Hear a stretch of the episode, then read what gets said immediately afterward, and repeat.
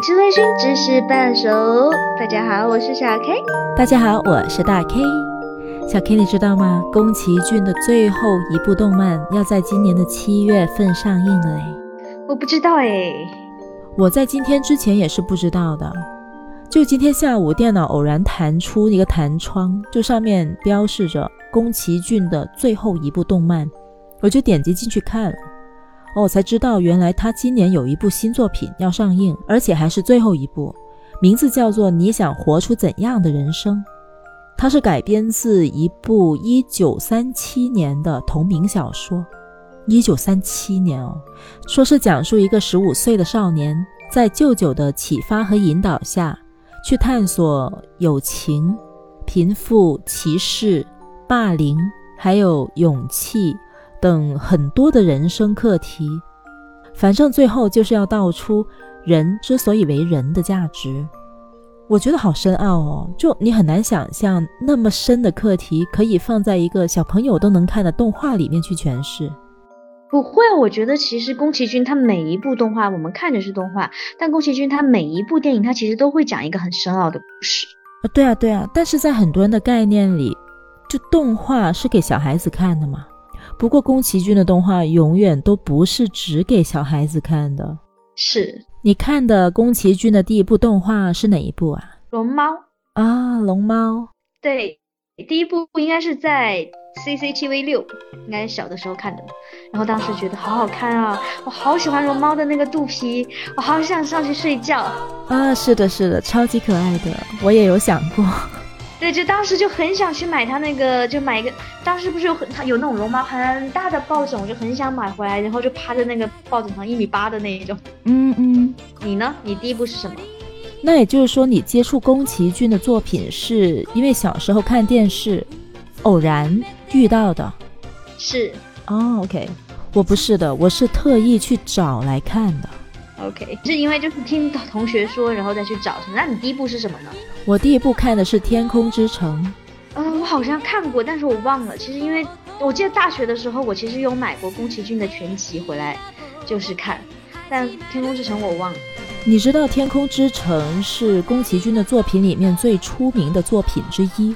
如果要选宫崎骏的作品里最具代表性的五部的话，《天空之城》一定是其中一部。嗯，我觉得《天空之城》这部作品之所以那么成功啊，跟它的那个主题曲是分不开的。我当时候在读高中，我那个同学之所以会爱上这部动画，其实最大的原因就是因为这首主题曲太好听了。我后来甚至还买了演奏会的门票，去到现场听交响乐。哇，听着的时候真的觉得自己都要被融化了。对他其实《天空之城》他的 BGM 就是每一部电影他的 BGM 都跟他的情节非常非常的契合，或者是你就好像你喜欢的那一部《侧耳倾听》，它里面的 Country Road，我觉得啊好就很可爱，就是它里面的所有的 BGM 它都跟它的情节非常的契合。是的，我觉得宫崎骏的动画，你即使只是听他的 BGM，都已经足够让你沉醉了。你不要说还要去看他的故事情节，那么的精彩。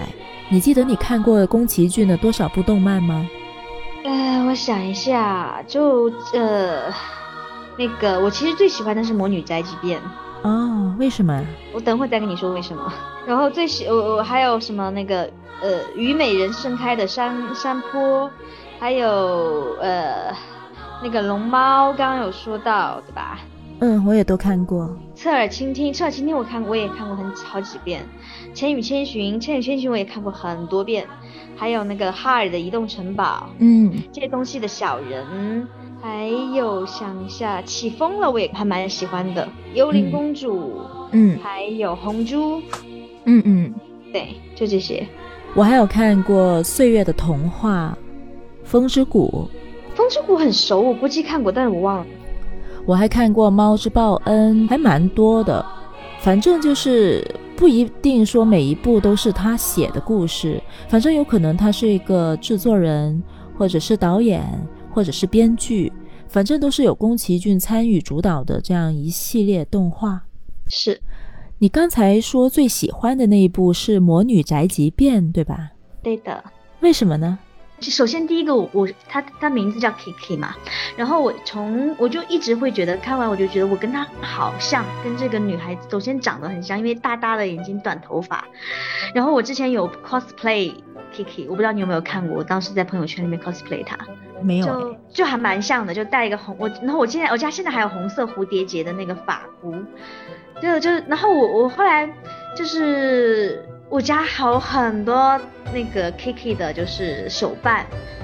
就我会觉得说很像，就是我前两天因为我们要聊这个话题，我把又重新把这部电影看过了一遍，嗯，我觉得性格就真的很像。就首先我觉得她是一个没有任何的规划，你看她，呃，因为作为一个小魔女，她十三岁，她其实就是应该可以离开家，可以去找一个新的城市嘛，然后安定下来，对吧？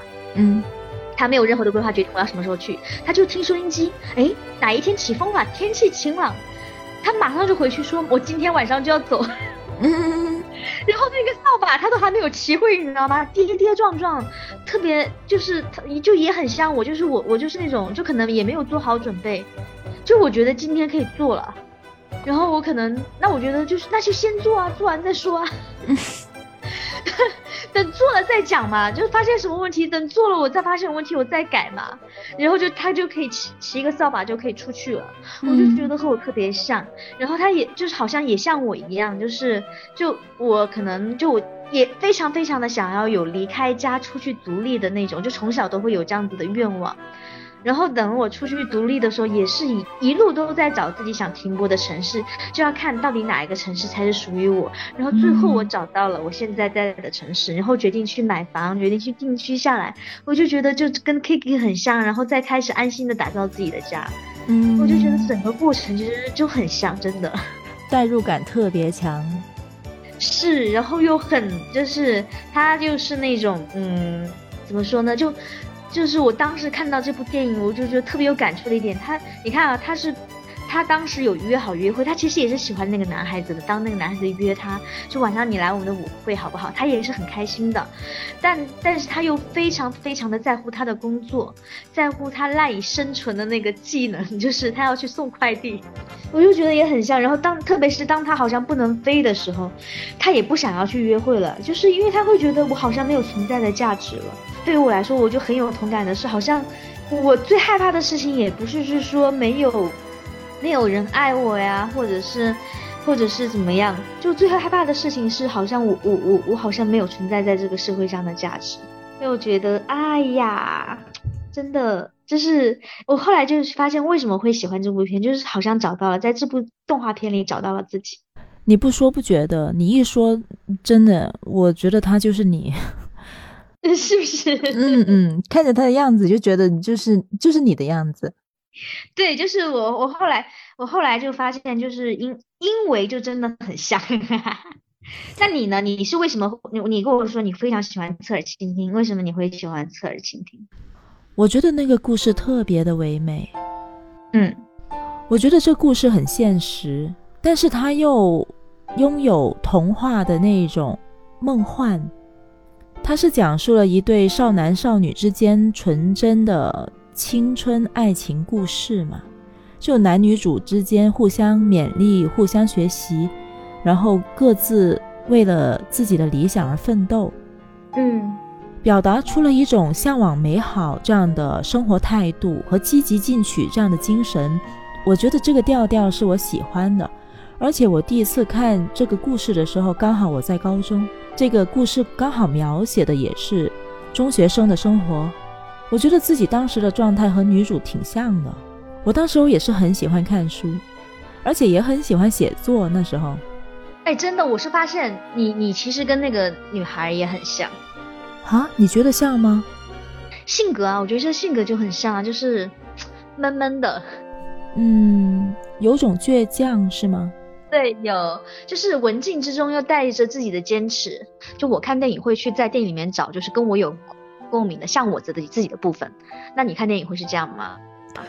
我不会特意去找那个元素，我除非就是很自然的，我看到那那呃看到某一个部分，觉得哎跟自己很像，就就发现了跟自己像的地方，但是我不会去发掘。对，嗯嗯，应该每个人都会的吧？就是你看书也好看影片也好，肯定。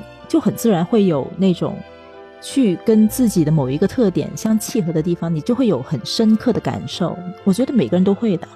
是，说到这一点，我觉得为什么那么多人会喜欢宫崎骏的动画，就是因为他的动画总是能够触动到我们内心最深处的某种情感，就是让我们在欢笑和泪水当中能收获到一些人生的启示和感悟。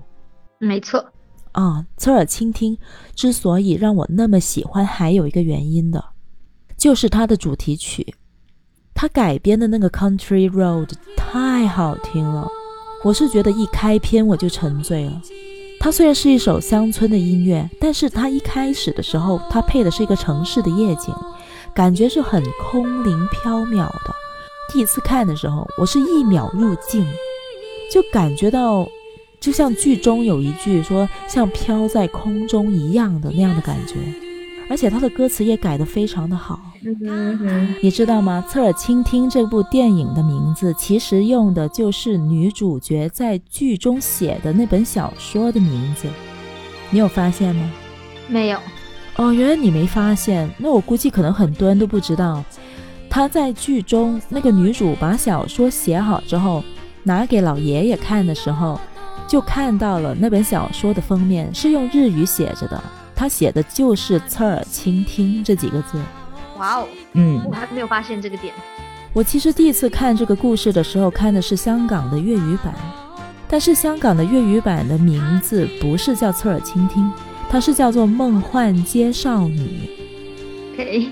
我发现香港它其实香港跟台湾它很多的翻译都跟我们不太一样，但他们有的时候翻译还蛮好笑的，就好像这个啦，你梦幻街少女，你不觉得就是还是侧耳倾听会比较有意思吗？就是它其实是切题的，就它它这个梦幻街少女就很很无厘头。嗯，我觉得还好啦，因为它因为我觉得它整个故事其实。还真的有挺多梦幻的元素的。第一个梦幻的情境就是他追着那只猫咪，一直追到山顶，然后发现了那一间小店的时候，那个情境其实就是挺梦幻的。而且那个小店的风格也是我很喜欢的，一种又复古又梦幻的感觉。嗯，还有有一个场景我挺喜欢的，就是他追猫咪的那一段。但是我看电影的时候，我就看有一些人在写那个弹幕，就说好无聊哦。你会觉得吗？我不会，我不会觉得很无聊，但是我也不会追猫，我追不上。我也不会觉得无聊，我反而觉得那个举动很可爱。我在想，如果我是在他那个年龄，也不一定。我觉得我现在可能也会，就是如果时间允许的话。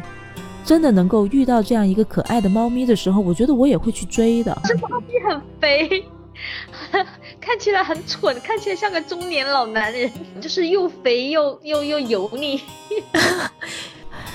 其实我觉得那只猫咪还真的挺可爱的，然后胖胖的，还很拽。对我觉得它很拽，反正就是我觉得它追猫的这种状态。我之所以喜欢，是因为我觉得他是充满好奇，以及对美好的那种期待和向往。其实我也会做这样的事情的。我觉得保持好奇心是童真的一种表现，我特别喜欢这种状态，感觉很有活力。我也喜欢。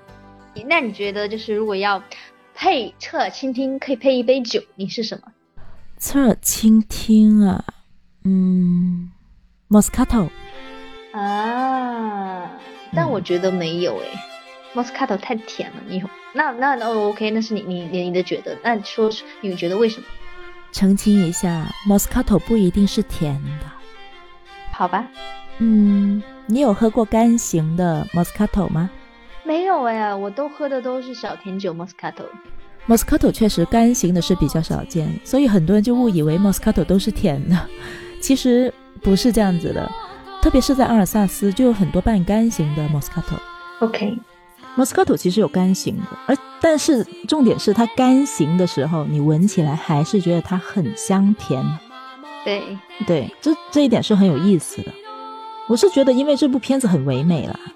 嗯哼，然后我觉得 Moscato 的香气也是很唯美的。就充满了一种青春的色彩，感觉。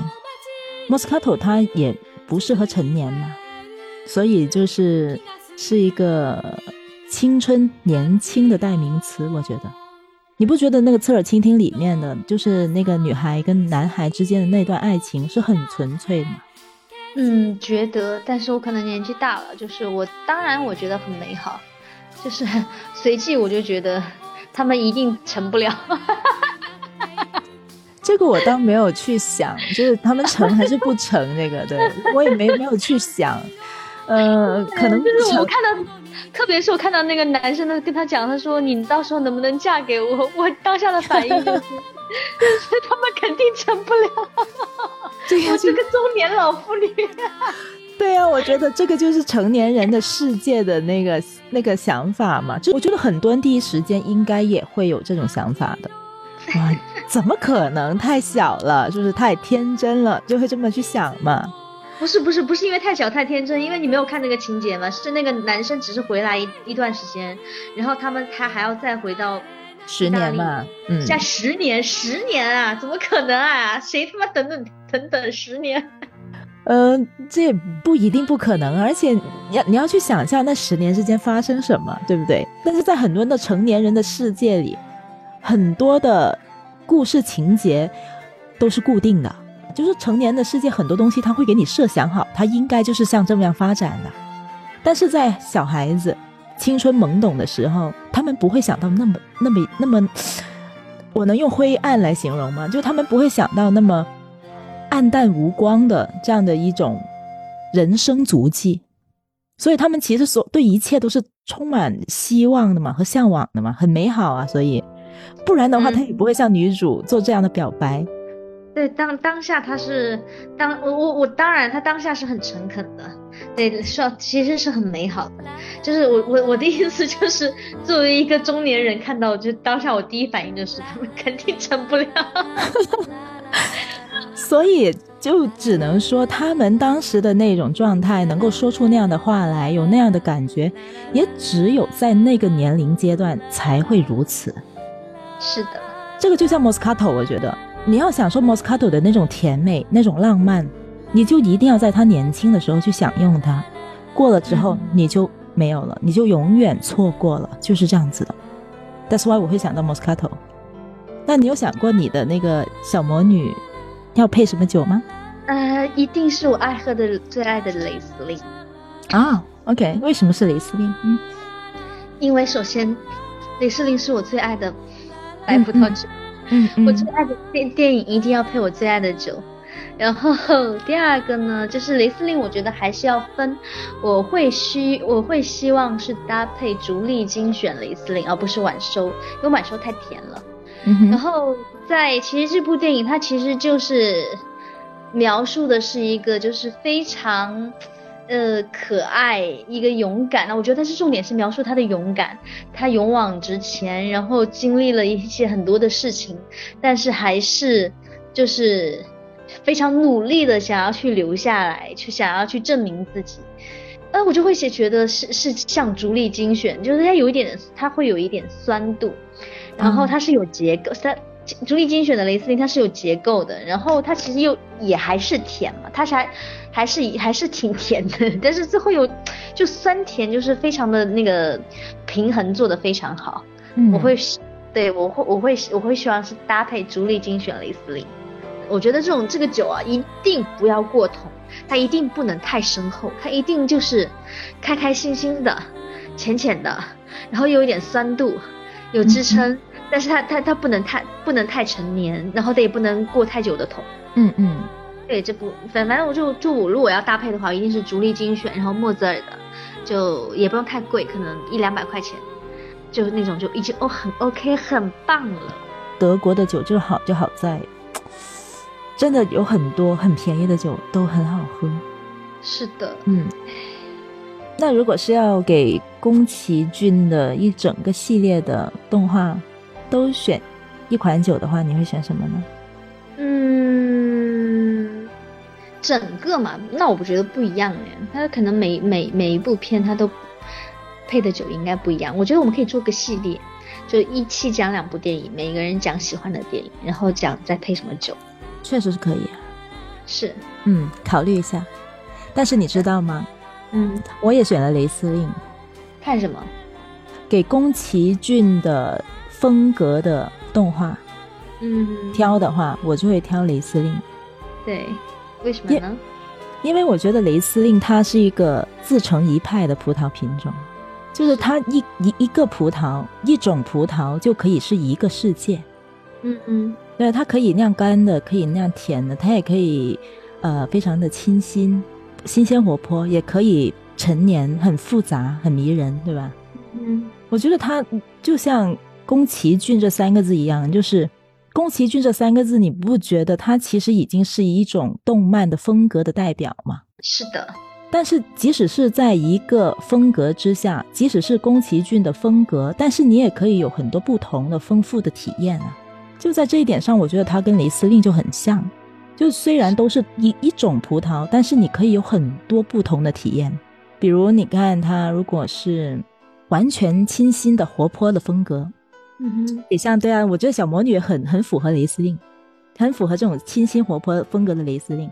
还有龙猫，我觉得也是这种风格的。嗯哼，哦对，你知道那个这部就是小魔女那部，它它的这个城市是有原型的。应该是有的，那个那个侧耳倾听也是有的。侧耳倾听是日本东京县的一个叫多摩市。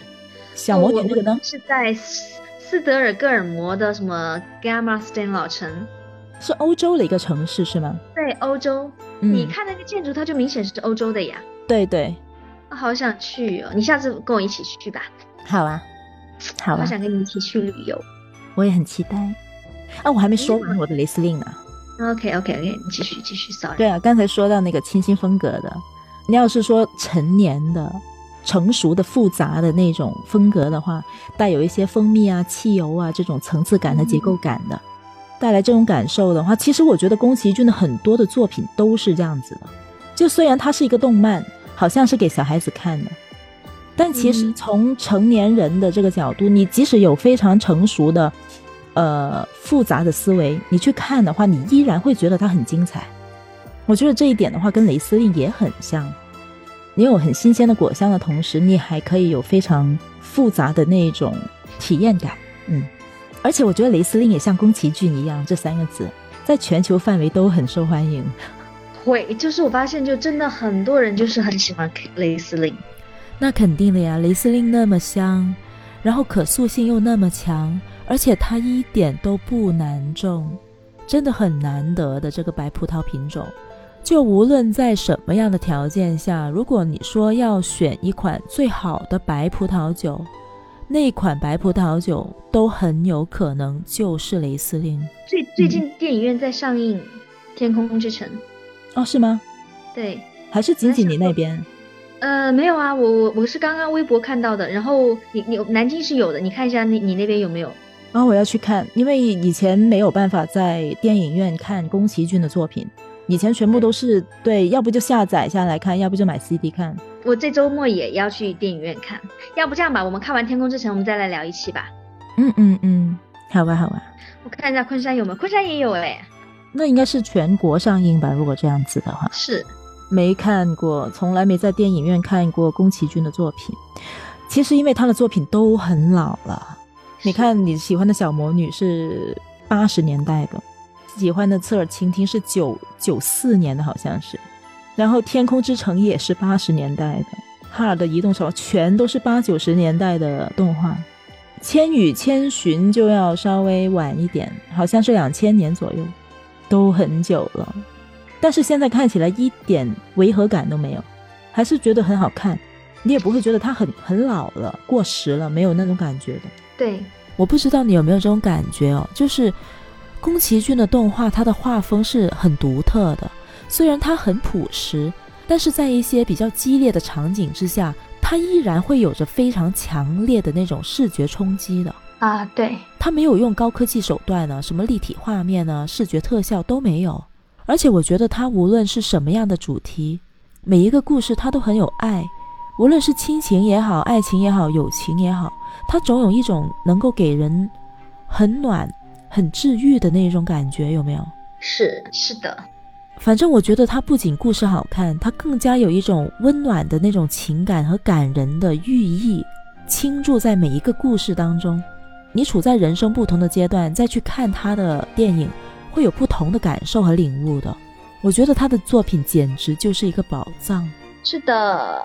那其实如果要给一个理由去说明为什么你就是喜欢宫崎骏的动画，你会怎么样去诠释它呢？因为首先，呃，为什么喜欢？就是我会觉得，我在我心里啊，不管我长到多大年纪，我心里始终是有个小朋友。嗯，对，就就就会觉得在看宫崎骏的动画的时候，我就会好像回到我真正的那个小时候。嗯嗯。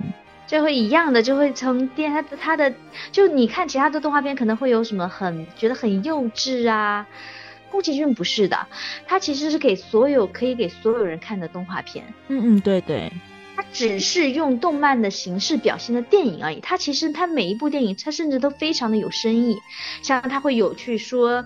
嗯，不管是说爱情也好，战争也好，保护自然也好，他其实说的每一部电影，他都有他的深意的，并不是，他只是，我觉得他只是用动画的形式表现的一部电影而已。他其实是成人看的动画片。嗯嗯嗯，对。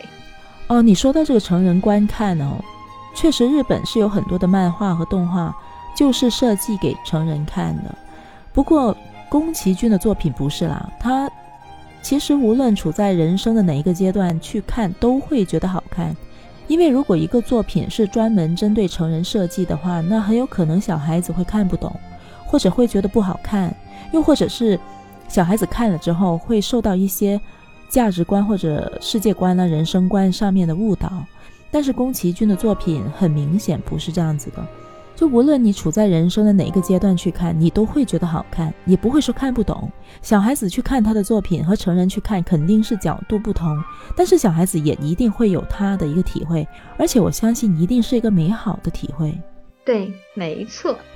哎，你知道吗？原来宫崎骏老师也会经常借助酒精带来的灵感去激发创作的欲望的。他甚至被日本的媒体列为是日本名人当中爱酒的第一人。嗯哼，不过在微醺的状态下，可能真的很适合创作。你会不会这么觉得？可能我的创作，我没有什么需需要需要有灵感的创作，所以我没有什么感觉。我只是觉得，当我喝喝的微醺的时候，我唱歌特别好听。反正我觉得，一个人的大脑在一定量的酒精的刺激下。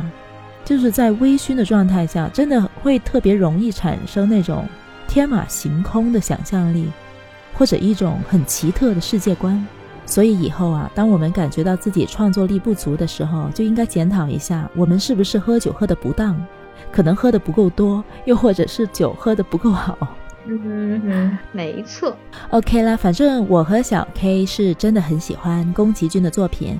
我相信，在听我们节目的小耳朵当中，一定也会有比我们更喜欢的朋友。刚才我们也提到了，可能会考虑要做一个宫崎骏的系列。当然，我们也会想听听在电波另一端的你的想法。欢迎你在评论区里和我们互动。大家也可以在小宇宙、网易云音乐、苹果 Podcast、Google Podcast 等平台收听到我们的节目，以及和我们互动。那我们这一期就先聊到这里啦。好的，拜拜。嗯，拜拜。